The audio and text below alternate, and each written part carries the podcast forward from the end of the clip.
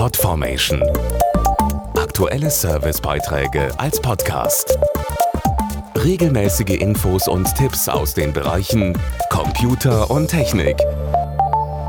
Elektroautos gelten als die Zukunft und ihre Zahl auf unseren Straßen nimmt ja auch spürbar immer weiter zu. Dazu passt die Ankündigung eines bekannten schwedischen Autoherstellers. Ab 2030 will Volvo nur noch Autos verkaufen, die emissionsfrei und rein elektrisch fahren.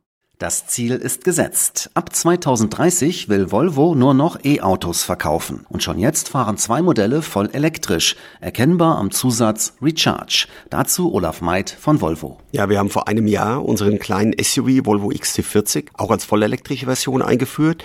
Jetzt im Mittelpunkt steht der neue Volvo C40. Das ist ein Crossover-Modell, das die Vorteile eines SUV mit dem schicken Design eines Coupés verbindet. Das Auto ist ein leistungsstarkes Premium-E-Fahrzeug mit 408 8 PS und einer großen Batterie mit 78 kWh. Das heißt, die kann man in 40 Minuten zu 80 Prozent wieder aufladen.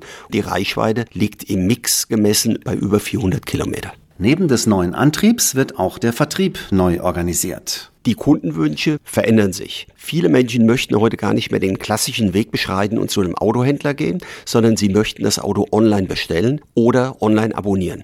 Dieses Angebot machen wir mit Care by Volvo. Das heißt, der Kunde zahlt eine monatliche Flatrate. Er bekommt ein fertig zugelassenes, versichertes Fahrzeug mit Servicepaket. Er muss nur noch das bezahlen, was er verbraucht, also Strom, Benzin oder Diesel. Mehr Infos auf volvocars.de podformation.de Aktuelle Servicebeiträge als Podcast.